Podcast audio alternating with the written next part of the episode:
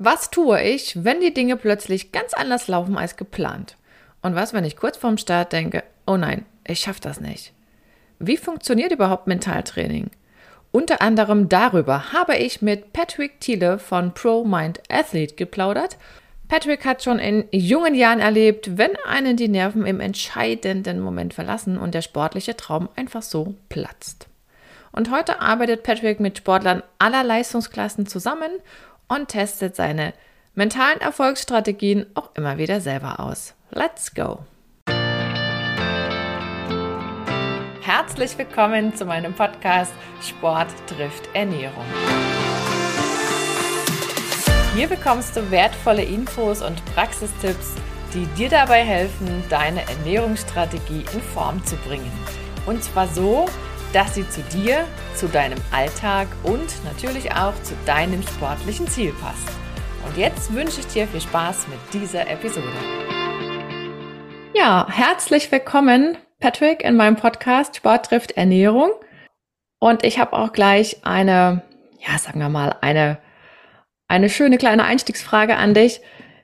Du beschäftigst dich ja genauso wie ich mit Fragen, die so Sportler haben, aber in einem ganz anderen Bereich, nämlich im Bereich Mentaltraining. Wie kommt man dazu, sich genau mit diesem Thema so tiefgründig zu befassen?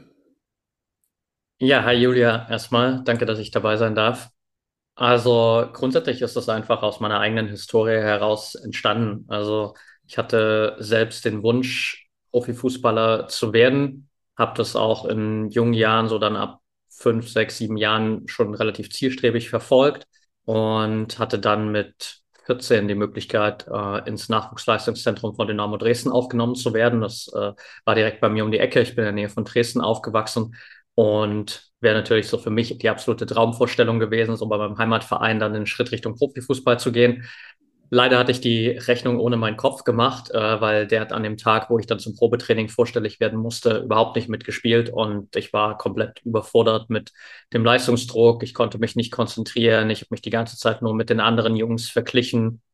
Ich habe einen Fehler nach dem anderen gemacht und am Ende dadurch auch den Platz im NLZ nicht bekommen und habe mir dann im Nachhinein immer die Frage gestellt, warum ist es mir so schwer gefallen? Warum bin ich daran gescheitert? Und warum war es offensichtlich für einige andere so verdammt einfach. Und das hat mich ein paar Jahre lang begleitet. Lange Zeit erstmal eher so ein bisschen unterschwellig und dann, als ich mit 25 mein Studium geschmissen habe, um nochmal irgendwie komplett neu anzufangen für mich und gerade auch in der Phase war, wo ich mich sehr viel mit Persönlichkeitsentwicklung und äh, auch viel Mindset-Arbeit beschäftigt habe, kam das dann so alles an die Oberfläche und dann habe ich angefangen, mich viel mit diesen ganzen Themen zu beschäftigen, vieles erstmal auch für mich einfach zu lösen und zu schauen, hey, wie schaffe ich es in solchen wichtigen Momenten einfach on point da zu sein und cool und gelassen zu bleiben.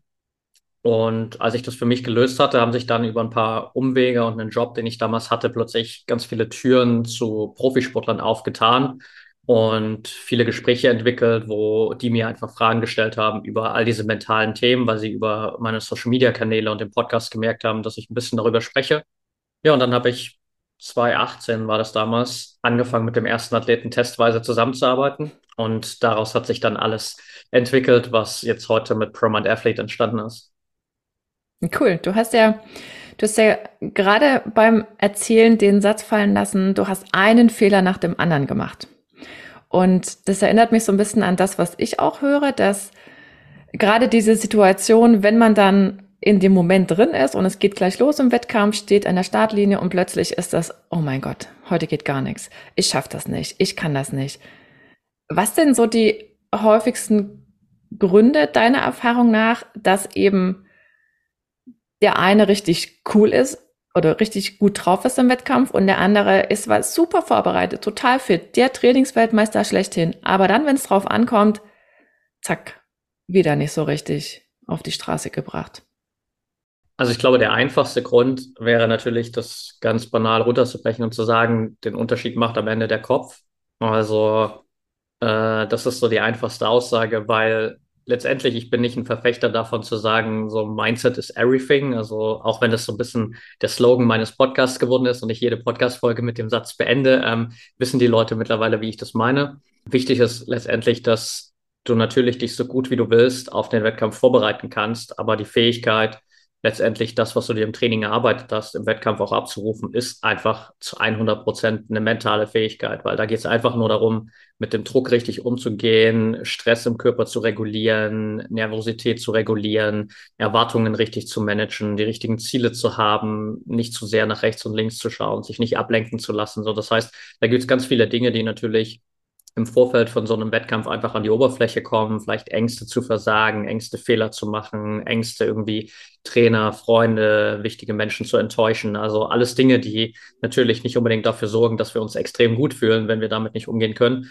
sondern alles Dinge, die uns halt innerlich extrem limitieren. Und das ist so, glaube ich, der größte Ursprung für dieses ja, Trainingsweltmeister-Syndrom, wie du es auch beschrieben hast, so dass es einfach unglaublich viele Athleten da draußen gibt, die im Grunde genommen im Training extrem gut sind, die durchaus in der Lage sind, ihre persönlichen Ziele zu erreichen oder vielleicht sogar auch zu übertreffen, es aber dann bisher vielleicht noch nicht schaffen, das Ganze im Wettkampf abzurufen, weil sie eben noch nicht gelernt haben, mit all diesen äußeren mentalen Belastungen und Herausforderungen umzugehen.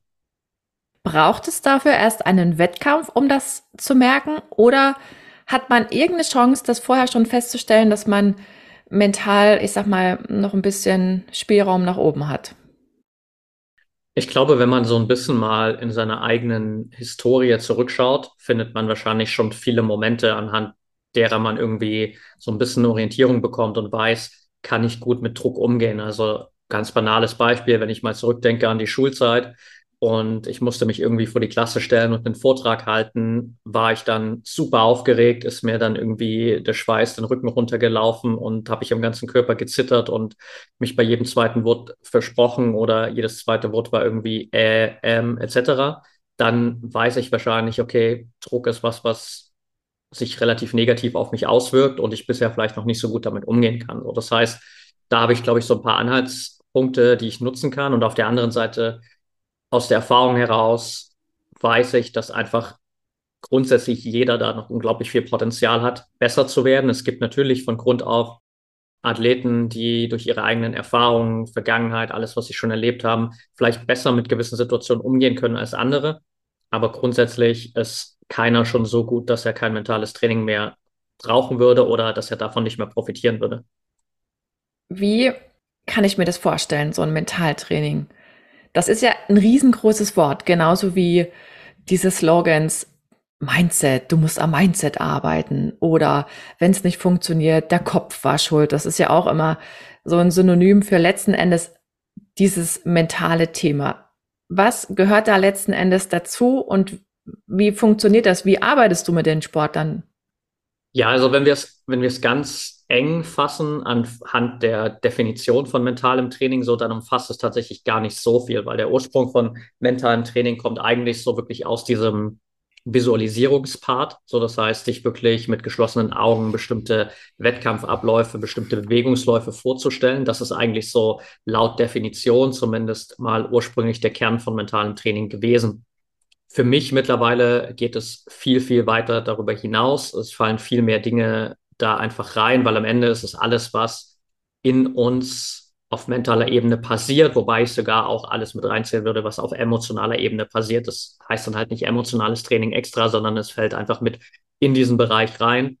Und das kann natürlich super breit gefächert sein. Natürlich ist diese Visualisierung, das, was so den Kern darstellt und den Ursprung darstellt, immer noch ein super wichtiger Teil, wo wir auch mit vielen Athleten daran arbeiten, für ihre eigenen Wettkämpfe spezifisch Visualisierungen aufzubauen, bestimmte Ziele immer wieder zu visualisieren oder vielleicht auch wirklich für besondere Sportarten einfach bestimmte Bewegungsabläufe zu visualisieren, die einfach sehr komplex sind, wo wirklich jeder äh, einzelne Moment passen muss, jede einzelne Bewegung passen muss. Und Darüber hinaus natürlich Dinge wie beispielsweise Achtsamkeits- und Fokustraining, um wirklich präsent im jetzigen Moment zu sein, sich nicht abzulenken von all dem, was in der Wettkampfsituation um mich herum passiert, sich aber auch nicht abzulenken von all dem, was mental im Kopf passiert, die Gedanken, die dann irgendwie sich die ganze Zeit mit der Vergangenheit und der Zukunft beschäftigen, aber überhaupt nicht mit dem, was gerade eigentlich wirklich wichtig ist. Dinge wie Emo Emotionsregulation, so das heißt wirklich zu schauen, wie schaffe ich es, meine Emotionen in Wettkampfsituationen unter Kontrolle zu behalten und abseits der Wettkämpfe so zu handeln, dass ich nicht darunter leide und dass ich sie nicht die ganze Zeit unterdrücken muss und sie irgendwann einfach völlig unkontrollierbar an die Oberfläche kommen oder natürlich auch so im Kern Dinge wie Atemtraining oder Sachen, wo wir wirklich das eigene Nervensystem trainieren, um zu lernen, wie kann ich besser mit Druck umgehen, was passiert in meinem Körper, wenn ich Druck empfinde, wie wirkt sich Nervosität in meinem Körper auf, reagiert mein Nervensystem in dem Moment und was kann ich tun, um da wieder rauszukommen. Also das sind so ein paar Bereiche, wo wir einfach mit den Athleten daran arbeiten und das letztendlich immer in einem langfristigen Prozess auch machen. Also ähm, wir können da sicherlich noch ein bisschen mehr reingehen, aber ich glaube, ein grundsätzlicher Bestandteil so unserer Arbeit, weil du auch gerade gefragt hast, ist auf jeden Fall wirklich langfristig mit den Athleten zu arbeiten. So, das heißt, ähm,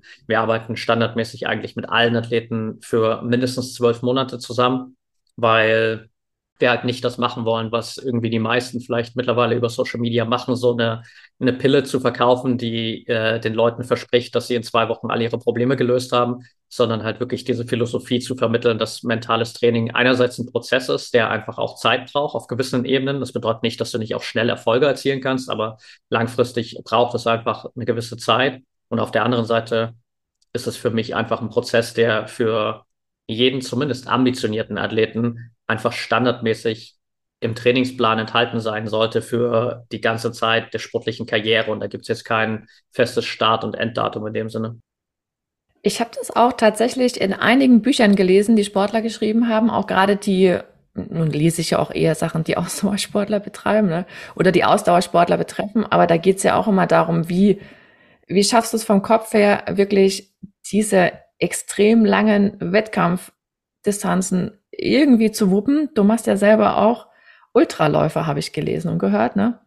Ja. Du kannst dich da so ein bisschen reinfühlen und da stand immer, dass, dass sie sich da auch vorbereiten entsprechend und Dinge visualisieren. Und dann habe ich auch sowas gelesen, dass sie eben auch so eine Art Affirmation nutzen, also sich dann irgendwas aufsagen. Was hältst du davon? Ist, ist sowas typbedingt, dass man eher zu dem Mittel greift oder ist es nicht so das deiner Ansicht nach, was da weiterhilft? Ich glaube, grundsätzlich ist es erstmal auf jeden Fall schon ein Stück weit typbedingt. Äh, wir merken auch ganz oft bei, bei vielen mentalen Trainingsübungen, die sind natürlich nicht immer so ein One-Fits-All-Model, dass man sagen kann, okay, da gibt es jetzt die eine perfekte Variante, um sich selbst zu motivieren oder um besser mit Druck umzugehen und das funktioniert für jeden. Äh, es gibt ein paar Techniken, die funktionieren extrem gut für sehr, sehr viele Athleten, aber es gibt trotzdem immer wieder auch Ausnahmen. Und von daher sind so Affirmationen zum Beispiel auf jeden Fall eine Variante, die für den einen oder anderen funktionieren können. Wenn man sich das neurowissenschaftlich ein bisschen tiefer anschaut, dann stellen wir relativ schnell fest, dass es eigentlich eher so ein bisschen, ja, in Anführungsstrichen, eine Selbstverarsche ist, so ein bisschen in dem Moment. Also das funktioniert für so einen Wettkampf durchaus manchmal gut, weil was wir ja eigentlich dadurch machen, ist, wir nehmen so ein bisschen die Rolle des eigenen Coaches ein. So, das heißt, wir gehen so ein bisschen gedanklich in die Rolle, okay, was wäre, wenn jetzt irgendwie vielleicht mein Coach die ganze Zeit an meiner Seite wäre? Was würde der zu mir sagen? Und jetzt sage ich mir das halt gerade selbst, weil ich habe diesen Coach nicht an der Seite und ich muss mich jetzt gerade hier selbst coachen. So auf neuronaler Ebene haben wir normalerweise so im Alltag mit diesen klassischen Affirmationen nicht unbedingt den Zugang zu unserem Unterbewusstsein. Also wenn wir uns jetzt da irgendwie vor den Spiegel stellen und sagen so, ich äh, bin gut, ich bin erfolgreich, ich bin der Beste oder was auch immer es da für Sätze gibt und glaub mir, ich habe das alles probiert in der Vergangenheit, dann gibt es immer so diese Stimme in unserem Unterbewusstsein, die das die ganze Zeit kaputt macht und uns eigentlich äh, da sabotiert. Also beispielsweise, wenn ich dann vorm Spiegel stehe und mir sage, ich bin erfolgreich und die Stimme in meinem Kopf dann sagt, nee, sorry, Patrick, bist du nicht, guck dich doch mal an, du stehst hier vor deinem eigenen Spiegel und musst dir einreden, dass du erfolgreich bist. Du bist nicht erfolgreich. Also das ist so die Ebene, wo das Unterbewusstsein uns so im normalen Tagesablauf einfach diese Affirmation kaputt macht.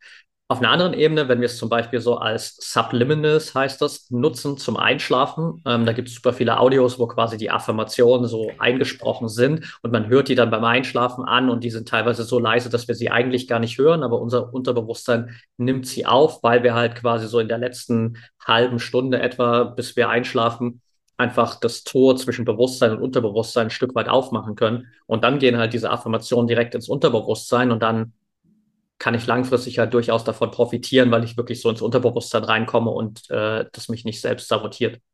Ah, cool, spannend. Und was, was wäre jetzt noch so eine Möglichkeit, um ans Unterbewusstsein ranzukommen, was ja wahrscheinlich der Knack oder einer der Knackpunkte darstellt, richtig?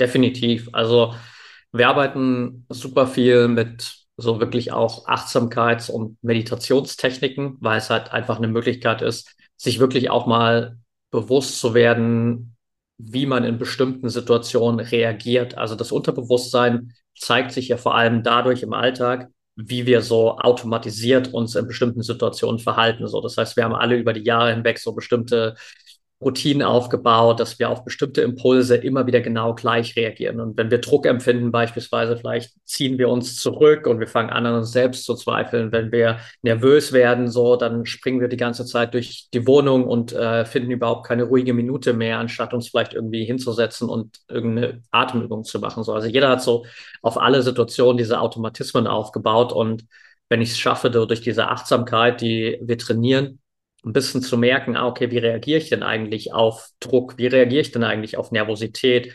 Wie gehe ich mit Kritik um? Was mache ich, wenn ich einen Fehler mache im Wettkampf? Wie reagiere ich dann automatisch? Dann merken wir halt so ein bisschen, okay, was sind die unterbewussten Muster, die die ganze Zeit eigentlich dafür sorgen, dass ich immer und immer und immer wieder dieselben Ergebnisse bekomme und nicht so wirklich spürbar einen Schritt nach vorn mache. Und dann können wir natürlich anfangen, damit äh, zu arbeiten und das Ganze zu implementieren. Das ist eine Ebene, die wir extrem nutzen. Und gerade jetzt auch in diesem Jahr haben wir angefangen, viel auch mit Breathwork, also mit äh, wirklich so intensiven Atemtraining zu arbeiten. Der eine oder andere hat vielleicht schon mal was von Wim Hof Atmung gehört. Darüber hinaus gibt es auch quasi so Transformational Breathwork Sessions, wo wir wirklich die Möglichkeit haben, in super intensiven Atemübungen wirklich so an unterbewusste Emotionen ranzukommen, an Emotionen, die im Körper wirklich auch irgendwie abgespeichert sind, unterdrückt sind und die wir so im Alter gar nicht abrufen können. Das ist ein super intensiver Prozess, den man auf jeden Fall auch jetzt nicht irgendwie einfach mal so just for fun alleine machen sollte, sondern das am besten wirklich in einem, sag ich mal, betreuten Setting machen sollte, wo wir mal auch Experten da haben, die das dann für uns anleiten oder für die Athleten anleiten. Aber auch das ist eine Ebene, wo wir extrem viel mit den Athleten dran arbeiten, um ihnen da so die Möglichkeit zu geben, wirklich ins Unterbewusstsein reinzukommen. Das spricht ja alles umso mehr dafür, dass man wirklich lange zusammenarbeitet, zumal ich mir so als Laie auch vorstellen kann, dass man im Laufe der Zeit auch an Punkte nochmal rankommt, die man vielleicht gar nicht angesprochen hat am Anfang oder die einem gar nicht bewusst gewesen sind. Und ich glaube schon, dass es echt wichtig ist. Ich kenne es ja auch von diesem Ernährungsthema, dann zu gucken, okay, wie gehe ich in den Situationen wirklich damit um? Vielleicht auch dann schon nachdem das eine oder andere optimiert wurde. Das ist ja letzten Endes auch ein Prozess. Und Würdest du mir zustimmen, dass man auch das Ganze als lebenslangen Lernprozess definieren kann? Oder ist das irgendwann abgeschlossen und ich bin irgendwann mental so stark, dass man sagen kann, so jetzt reicht's, jetzt mache ich da nicht weiter mit irgendwelchen Übungen? Ich glaube, dass es an sich kein Ende hat, weil dann, wenn wir an den Punkt kommen, wo wir glauben, okay, jetzt bin ich fertig, dann limitieren wir uns halt selbst, weil wir glauben, es geht in dem Moment nicht mehr weiter oder es gibt da nichts mehr zu entdecken. Und wie du schon gerade gesagt hast, es gibt halt so gerade am Anfang, diese Ebene, da wissen wir bestimmte Dinge. Dann gibt es die zweite Ebene, das sind irgendwie all die Dinge, von denen wir wissen, dass wir sie nicht wissen. Und dann gibt es halt noch die dritte Ebene, von denen wir gar nicht wissen, dass wir es nicht wissen. Und äh, das ist so das, was sich im Laufe der Zeit halt einfach auch immer mehr den Weg an die Oberfläche bahnt. So je mehr wir einfach die Sachen beiseite räumen, die jetzt gerade offensichtlich eine Herausforderung darstellen, sobald wir anfangen, all das aufzulösen, was jetzt irgendwie die Athleten gerade blockiert, dann kommen natürlich im Laufe der Zeit auch wieder neue Herausforderungen an die Oberfläche, beziehungsweise automatisch auch, wenn ich besser werde, dann entwickle ich mich weiter, aber dann entwickelt sich natürlich auch letztendlich die Herausforderung im Außen weiter. Wenn ich, äh, es macht einen Unterschied, ob ich, keine Ahnung, bei einer deutschen Meisterschaft an den Start gehe oder plötzlich bei Olympischen Spielen stehe. Da sind die Herausforderungen einfach unterschiedlich und dementsprechend habe ich da auch natürlich andere Dinge, mit denen ich mich beschäftigen darf oder wieder ein neues Level, auf das ich mich anpassen darf, wie bei so einem Computerspiel einfach, wo ich immer wieder neue Skills brauche, um das nächste Level bestehen zu können. Ab wann ist es aus deiner Sicht sinnvoll, jetzt vom Alter her, sich mit dem Thema Mentaltraining zu befassen? Also das ist ja so von der Idee her, könnte ich mir vorstellen, so früh wie möglich. Und wenn wir jetzt mal so in den Bereich Nachwuchstraining, Nachwuchssport äh, rein, reinschauen, da ist ja, ich sag mal mal, vieles hierzulande ausbaufähig. Ist das ein Thema deiner Erfahrung nach in den jüngeren Altersklassen oder gehört es deiner Meinung nach da unbedingt schon rein? Wie siehst du das?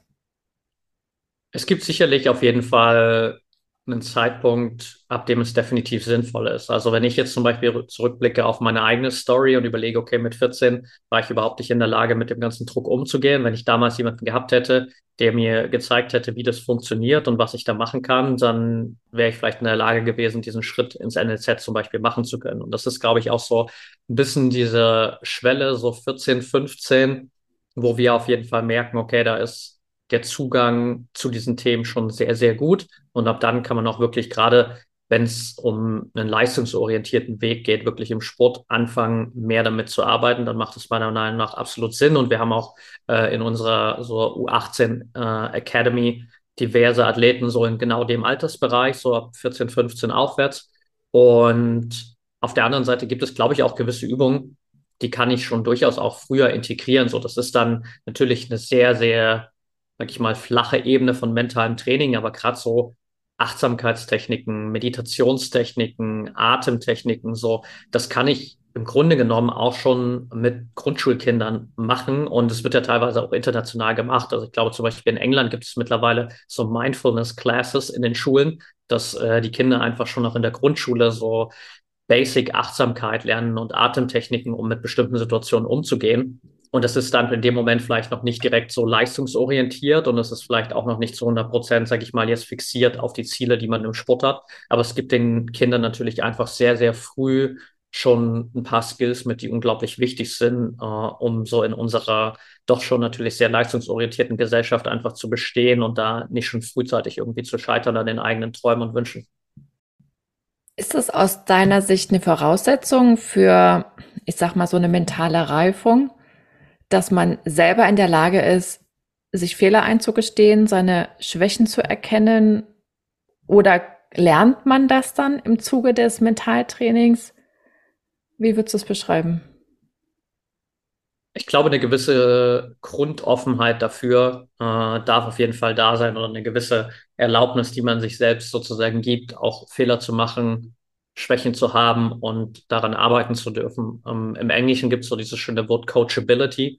Und das ist auch das, was ich so unseren Athleten auch immer mitgebe oder auch in, in Workshops oder auch in unserem mentalen Trainingslager immer wieder betone, dass einfach diese Coachability eine Grundvoraussetzung dafür ist, dass wir Athleten auch wirklich weiterhelfen können, weil am Ende, wenn jemand zu uns kommt und glaubt, äh, er kann schon alles, er weiß schon alles, er hat keine Schwächen, dann wird es natürlich unglaublich schwer, demjenigen weiterzuhelfen. Und auf der anderen Seite, wenn ich natürlich diese Offenheit habe und weiß, okay, es gibt immer Bereiche, da kann ich mich weiterentwickeln, selbst wenn ich schon zu den Besten in meiner Sportart gehöre, dann gibt es immer noch Dinge, die ich besser machen kann. Dann habe ich natürlich auch das Potenzial, da einfach was für mich zu lernen und mitzunehmen. Unterscheidet sich Mentaltraining eigentlich von Sportart zu Sportart? Also sagen wir jetzt mal so Einzeldisziplinen, Wurfdisziplinen, wo gefühlt bei Olympia die ganze Welt zuschaut und ich jetzt sechs Chancen habe im Finale, wenn ich super gut bin und unter den letzten acht bin. Oder da im Vergleich dazu, wenn ich Spielsport betreibe und ich weiß, da hängen andere auch von meiner Leistung ab. So Teamsport ist ja nochmal ein ganz anderes Thema. Gibt es da Unterschiede deiner Erfahrung nach im Mentaltraining oder sind einfach nur die Probleme anders und die Methoden müssen angepasst werden, so wie man es ja letzten Endes auch im Training kennt oder in der Ernährung? Kann man das so vergleichen von der Logik her oder passt dann schon so die Vorgehensweise ja für die meisten gleichermaßen? Also ich sag mal, die zugrunde liegenden Strukturen sind sicherlich sehr, sehr ähnlich. Das heißt so, wie bauen wir das generelle Training auf? Wie sind die Trainingszyklen etc.? So, da sind natürlich die Sportarten jetzt nicht so extrem verschieden. Aber wenn es dann natürlich wirklich konkret darum geht, wie die Trainingseinheiten gestaltet sind, welche Herausforderungen man sich genau anschauen darf, so dann unterscheiden sich vor allem natürlich gerade so diese Teamsportarten von den Einzelsportarten, weil viele natürlich auch der Einzelsportarten vielleicht eher ein Stück weit, sage ich mal, oft eine kürzere Belastung haben oder zumindest einige, wie du jetzt auch angesprochen hast, so wie Wurfdisziplinen zum Beispiel, wo ich halt sechs Versuche habe, okay, und der Wettkampf ist dann halt auch nach ein, zwei Stunden vorbei, während äh, andere dann vielleicht nochmal andere Belastungen über einen anderen Zeitraum haben oder einfach beispielsweise in in einem Fußballspiel 90 Minuten die ganze Zeit präsent sein müssen und nicht zwischendrin die Pausen haben, wo sie dann mal irgendwie durchschnaufen und dann machen sie mal wieder einen Wurf und dann schnaufen sie wieder durch,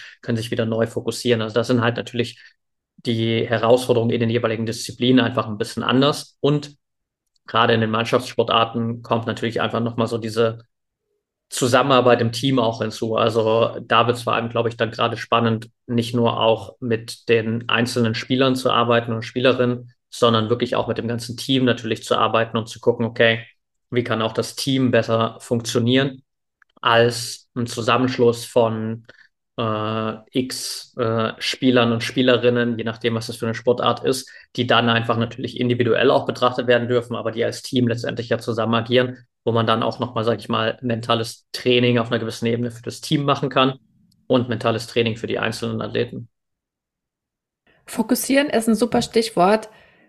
Wie schafft man es, den Fokus zu halten? Das ist ja schon eine wichtige Fähigkeit und wenn man sich so vorstellt, volles Stadion, überall sind diverse Reize oder auch im Trainingsalltag, ist der Alltag voll mit irgendwelchen Ablenkungsvarianten und ich habe mal so einen tollen Satz gehört äh, von, von einer, die sagt, das heißt ja nicht Fokusse, sondern Fokus. Man nimmt ja immer schon die Einzahl, um wirklich nur einen Fokus zu meinen, den man eben auch dann gerne halten will. Wie geht das? Also hast du Tipps, wie man das irgendwie hinkriegt? Leichter hinkriegt?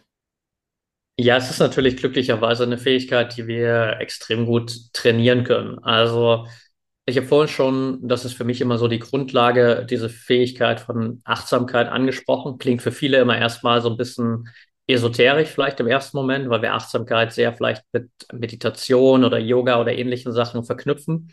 Aber im Grunde genommen bedeutet Achtsamkeit ja nichts anderes als einfach präsent im Hier und Jetzt zu sein, wahrzunehmen, was jetzt gerade passiert ohne das direkt zu bewerten. Und wenn wir das uns sozusagen als Anhaltspunkt nehmen, dann ist Achtsamkeit meiner Meinung nach, so auch aus der Erfahrung der letzten Jahre, die wichtigste mentale Eigenschaft für sportliche Höchstleistungen, weil es uns halt erlaubt, wirklich im Hier und Jetzt zu sein. So, das heißt, gerade wenn wir in so eine Wettkampfsituation reingehen, habe ich halt mit Achtsamkeit die Möglichkeit, erstmal wirklich präsent im jetzigen Moment zu sein. So, das heißt, ich lasse mich nicht die ganze Zeit von meinen Gedanken irgendwie in die Vergangenheit ziehen und denke darüber nach, wie schlecht vielleicht die letzten Wettkämpfe liefen oder ob die letzte Trainingseinheit wirklich gut war oder wie schlecht oder gut ich letzte Nacht geschlafen habe. Ich mache mir auch nicht Gedanken über die Zukunft und philosophiere schon darüber, wie der Wettkampf heute ausgehen könnte und was passieren könnte, wenn ich einen Fehler mache, etc., sondern ich bin halt wirklich präsent im Hier und Jetzt. Und dann habe ich auch die Möglichkeit, halt wirklich wahrzunehmen, okay, wie geht's mir eigentlich gerade? Was passiert jetzt gerade? So, vielleicht gibt es gerade viele Impulse von außen, mit denen ich umgehen darf. Vielleicht fühlt sich gerade mein Körper irgendwie angespannt, nervös an und ich darf jetzt was tun, um das vor dem Start noch ein bisschen zu regulieren. Das ist so eine Sache, mit der ich auf jeden Fall extrem gut arbeiten kann. Also da könnten wir wahrscheinlich einen komplett eigenen Podcast machen über das Thema so, weil es mich einfach super fasziniert. Grundsätzlich aber ist es eine Fähigkeit, die ich nur jedem empfehlen kann, da wirklich dran zu arbeiten und dran zu trainieren. So, das kann sein über simple Meditationstechniken, das kann sein über Achtsamkeitstechniken, wo ich beispielsweise mit meinen Sinnesorganen arbeite. Wir können Achtsamkeit über so viele Wege trainieren und es kann so simpel sein wie, okay, konzentriere dich mal für die nächsten 60 Sekunden auf alles, was du jetzt gerade hören kannst. Und dann konzentriere dich mal 60 Sekunden auf einen einzigen Punkt, auf den du gerade schaust. Und das ist alles Achtsamkeitstraining, wo wir einfach lernen, unseren Fokus eben auf eine bestimmte Sache zu richten. Und das Zweite ist auf jeden Fall meinen Kopf immer wieder ein Stück weit auch zu unterstützen, indem ich mir die recht, richtigen Fragen stelle. Also wir können unseren Kopf unglaublich gut kontrollieren, indem wir uns die richtigen Fragen stellen. Und eine ganz simple Frage, die jeder sich immer wieder stellen kann, ist einfach nur, was ist jetzt gerade wirklich wichtig? What's important now? Das ist eine schöne Analogie im Englischen, wenn man so diese drei Buchstaben von win, gewinnen nimmt, also W-I-N, what's important now? Kann sich jeder, glaube ich, gut im Kopf behalten damit. Und wenn ich das immer wieder nutze, habe ich halt ein Stück weit auch die Möglichkeit, auf meine eigene Intelligenz zurückzugreifen. Also wir lagern, glaube ich, manchmal diese ganzen Hilfen und Tipps und Sachen, die uns unterstützen können, zu sehr an andere aus, im Sinne von, ah, okay, mein Mentaltrainer hat das gesagt oder ich habe da in dem Buch mal das gelesen und äh, irgendwie in dem Podcast habe ich das gehört. Aber eigentlich wissen wir selbst, was am besten ist. Jeder Athlet, der im Wettkampf gerade steht und vielleicht irgendwie weiß, in fünf Minuten geht's los, der weiß genau, es ist überhaupt nicht hilfreich, wenn ich jetzt die ganze Zeit mich umschaue und mich von allen Zuschauern und allem, was um mich herum passiert, ablenken lasse. Es ist auch überhaupt nicht hilfreich, wenn ich mich die ganze Zeit damit beschäftige, wie der Wettkampf heute verlaufen könnte und was vielleicht für Fehler passieren könnten. Es ist auch überhaupt nicht hilfreich, wenn ich darüber nachdenke, dass vielleicht der letzte Wettkampf nicht gut war und ich deswegen Zweifel habe. So, das heißt, jeder weiß das initial in sich. Und wenn wir uns so dann die Frage stellen, what's important now? Und jetzt mal so gedanklich in diese Wettkampfsituation reingehen und ich mir selbst die Frage stelle, dann würde mein Kopf in dem Moment nicht sagen, okay, pass auf, Patrick, jetzt ist es super wichtig, dass du dich so oft wie möglich ablenken lässt, dass du jede Ablenkung nutzt, die gerade kommt, damit du überhaupt nicht präsent bist, damit du super aufgeregt bist, damit du gar nicht weißt, wann du wirklich hier starten musst und komplett den Start verpennst. So, das würde mein Kopf nicht sagen, weil ich weiß, was richtig ist. Und wenn ich mir die Frage stelle, dann wüsste mein Kopf genau, okay, das Wichtigste ist jetzt, dass ich hier mich auf die nächsten fünf Minuten konzentriere, letzte Vorbereitung, vielleicht irgendwie noch mal kurz in meinen Körper reingehen, paar Atemübungen machen, damit ich ein bisschen der Nervosität rausbekomme, vielleicht gedanklich noch mal meinen Wettkampfablauf durchgehen, meine einzelnen irgendwie Handlungsschritte durchgehen. Und plötzlich bin ich wieder präsent und fokussiert, ohne dass ich extrem viel gemacht habe, einfach nur indem ich quasi so meine eigene Intelligenz durch diese Frage getriggert habe. Das klingt so ein bisschen wie die Antwort auf die Frage, die ich gleich stellen wollte, nämlich was kann man so als Notfalllösung oder als Notfallelement einbauen, wenn ich am Start stehe und denke, oh nee, heute ist ganz doof, das wird nix. Wie komme ich hier wieder weg so ungefähr? Ist es dann auch dieses What's important now? Es kann auf jeden Fall eine Lösung sein. Eine andere Lösung, es gibt im mentalen Training auch eine schöne Technik, die heißt mentales Stoppschild. Das heißt, ich stelle mir quasi so gedanklich ein Stoppschild vor und viel wichtiger aber vor allem, ich sage mir quasi auch innerlich laut so Stopp und das nicht so auf so eine liebevolle Art und Weise, so Stopp, sondern wirklich, indem ich mich ein Stück weit, sage ich mal, innerlich anschreie, so Stopp. Und was das mit uns macht, ist einfach, dass es so unseren Gedankenstrom unterbricht, weil keiner von uns läuft halt im Alltag draußen rum und sagt sich die ganze Zeit immer so Stopp, Stopp, Stopp, Stopp sondern das ist halt was Besonderes und dementsprechend ist es so, im Englischen nennt man das schön so Pattern Interruption. Also es bricht so dieses Muster auf und plötzlich ist erstmal so kurz Ruhe im Körper oder im Kopf vor allem. Und dann habe ich halt wieder die Möglichkeit, mich auf die richtigen Gedanken zu konzentrieren. Wenn ich noch eine Ebene weitergehen will, das ist immer ein bisschen, äh, sag ich mal, individuell natürlich, kann ich sogar auch mit einem, mit einem kleinen Schmerzreiz arbeiten. So, das heißt, was ich auch manchmal unseren Athleten mitgebe, natürlich auf einer humanen Art und Weise ist zu sagen, wenn ich merke, dieses Stoppschild funktioniert gar nicht, weil ich vielleicht gerade schon zu tief in meinen Gedanken gefangen bin, dann kann ich einfach quasi mir in den Arm kneifen und zwar so sehr in den Arm kneifen, dass es schon ein Stück weit wehtut. Und unser Gehirn ist einfach evolutionär so programmiert, dass in dem Moment, wo wir Schmerz empfinden, denkt unser Gehirn, dass quasi unser Leben in Gefahr ist und unser Gehirn hat nichts Wichtigeres zu tun, als unser Überleben zu beschützen. Das heißt, wenn wir diesen Schmerz fühlen, dann überlagert dieser Schmerz in dem Moment plötzlich jeden einzelnen Gedanken und dann haben wir wieder so diese Blank Page, dann haben wir wieder diese Gedankenstille und dann kann ich überlegen, okay, worauf will ich mich jetzt wirklich konzentrieren? Oder ich frage mich vielleicht selbst in dem Moment auch wieder so, okay, was spricht denn dafür, dass ich heute im Wettkampf meine beste Leistung zeigen kann? Auch das wieder so eine simple Frage, mit der ich einfach meine Gedanken steuern kann. Wenn ich mir die Frage stelle, dann denke ich vielleicht daran so, ja, okay, eigentlich habe ich richtig gut geschlafen, ich fühle mich gut, die letzten Wochen der Vorbereitung waren richtig gut, ich habe mental an mir gearbeitet, ich bin ready, Sonne scheint, richtig cooles Wetter, ich habe Bock auf den Wettkampf, das ist mein Sport, ich liebe, was ich tue im Grunde genommen. So, das heißt, da kommen eigentlich ganz, ganz viele Dinge vielleicht hoch, die mir dabei helfen, plötzlich wieder einen positiven Ausblick zu haben. Und dann bin ich da auch schon wieder drin. Lass uns noch ganz kurz auf Rückschläge zu sprechen kommen. Die bleiben ja nicht aus bei Sportlern, egal ob jetzt Verletzungen sind oder ich war nicht so so stark, wie ich dachte und habe eine schlechte Platzierung und bin enttäuscht von mir selber, habe vielleicht auch andere enttäuscht, die so viel Vertrauen in mich gesetzt haben, Trainer, Betreuer, Sponsoren, wen da auch immer oder Familie, die so viel ja zurückgesteckt haben. Wie ja, oder lass mich anders fragen, wenn man einmal so richtig auf die Nase fällt, was ist dann die erste wichtige Aufgabe, um nicht in so ein richtig krasses mentales Loch zu fallen? Die Gefahr ist ja doch immer da, oder? Definitiv. Ich glaube, die wichtigste Aufgabe erstmal muss man vielleicht schon ein Stück weit vorher machen, indem man einfach sich bewusst macht, dass diese Rückschläge einfach part of the game sind und einfach dazugehören. Also ich kann nicht erfolgreich werden, ohne nicht auch mal verloren zu haben. Das äh, funktioniert einfach nicht. So genauso wie es Siege in jeder Sportart gibt, muss es einfach auch Niederlagen geben. Das äh, gehört nun mal letztendlich zusammen. Und dementsprechend darf ich mich damit anfreunden, dass das einfach Teil des ganzen Prozesses ist. Und ich glaube, es gibt keinen Athleten da draußen, der im Laufe seiner Karriere nicht ein einziges Mal eine Niederlage eingesteckt hat. Und dementsprechend weiß jeder, dass es dazugehört. So, das ist, glaube ich, der erste wichtige Punkt. Und der zweite ist, glaube ich, gerade in dem Moment, wo ich diese Niederlage gehabt habe, nicht direkt so in diesen, in diesen Modus des eigenen inneren Kritikers umzuschalten.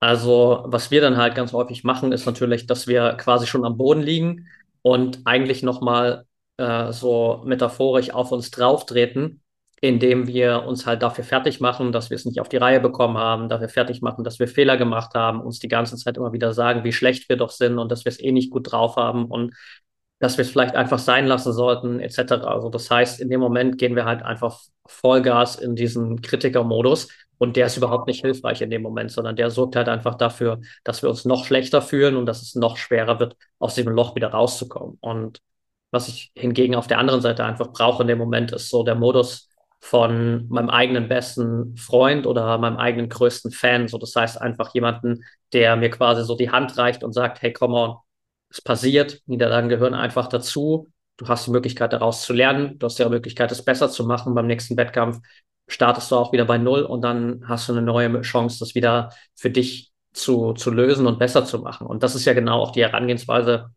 wie wir das grundsätzlich bei jedem anderen auch machen würden. Das heißt, wenn jetzt du irgendwie eine Niederlage gehabt hättest in, in deinem Sport und ich wäre der Erste, der mit dir spricht, so, dann würde ich ja auch nicht zu dir sagen, so, boah, Julia, ganz ehrlich, wie grottenschlecht bist du denn eigentlich? So, es war vollkommen klar, dass du es wieder nicht auf die Reihe bekommst. So das würde ich ja niemals zu dir sagen, sondern ich würde ja genau das sagen. Ich würde sagen, hey, come on, Niederlande gehören einfach dazu. Lass uns gerne irgendwie anschauen, warum das passiert ist. Ähm, wenn du da Hilfe brauchst, unterstütze ich dich gern.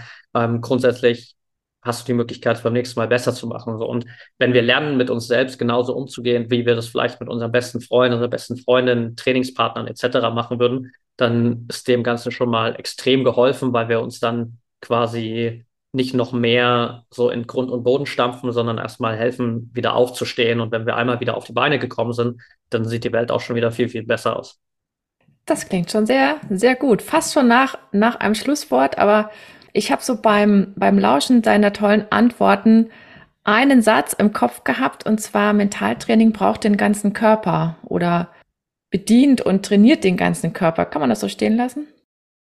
Ich finde schon. Es ist natürlich am Ende auch einfach die ganze Zeit ein Spiel zwischen Körper und Geist. So, es ist ja nicht so, dass wir ist auch gut, hm. was wir, dass wir was mit dem, Ge mit dem Geist machen und der Körper ist davon komplett losgelöst. Es ist auch nicht so, dass wir irgendwie körperliche Übungen machen und der Geist ist davon komplett losgelöst, sondern am Ende ist es immer diese Connection natürlich zwischen beiden. Das heißt, wenn wir mental was machen, dann hat das schon einen Impact auch auf den Körper. Wenn wir im Körper was machen, dann hat es auch einen Einfluss auf den Geist und auf unseren Verstand. Und dementsprechend ist es immer so dieses Zwischenspiel. Wunderbar. An der Stelle würde ich sagen, machen wir einen, einen Punkt. Ich könnte ja noch länger zuhören, überhaupt keine Frage. Aber dann lieber ein nächstes Mal. Und ich sage ganz herzlich Dankeschön und ja, vielleicht bis bald. Sehr gerne. Danke, dass ich dabei sein durfte, Julia. Einen Tipp habe ich noch für dich. Und zwar findet am 7. und 8. Oktober wieder ein mentales Trainingslager mit Patrick statt. Diesmal geht es um die perfekte Wettkampfvorbereitung und da kannst du kostenfrei teilnehmen. Den Link habe ich dir in die Show Notes gepackt und wenn du die Folge später anhörst, dann geh am besten auf die Website auf promindathlete.de und dort gibt es immer alle aktuellen Angebote und Events. So, und jetzt wünsche ich dir noch einen wunderschönen Tag. Wir hören uns in der nächsten Episode. Deine Julia.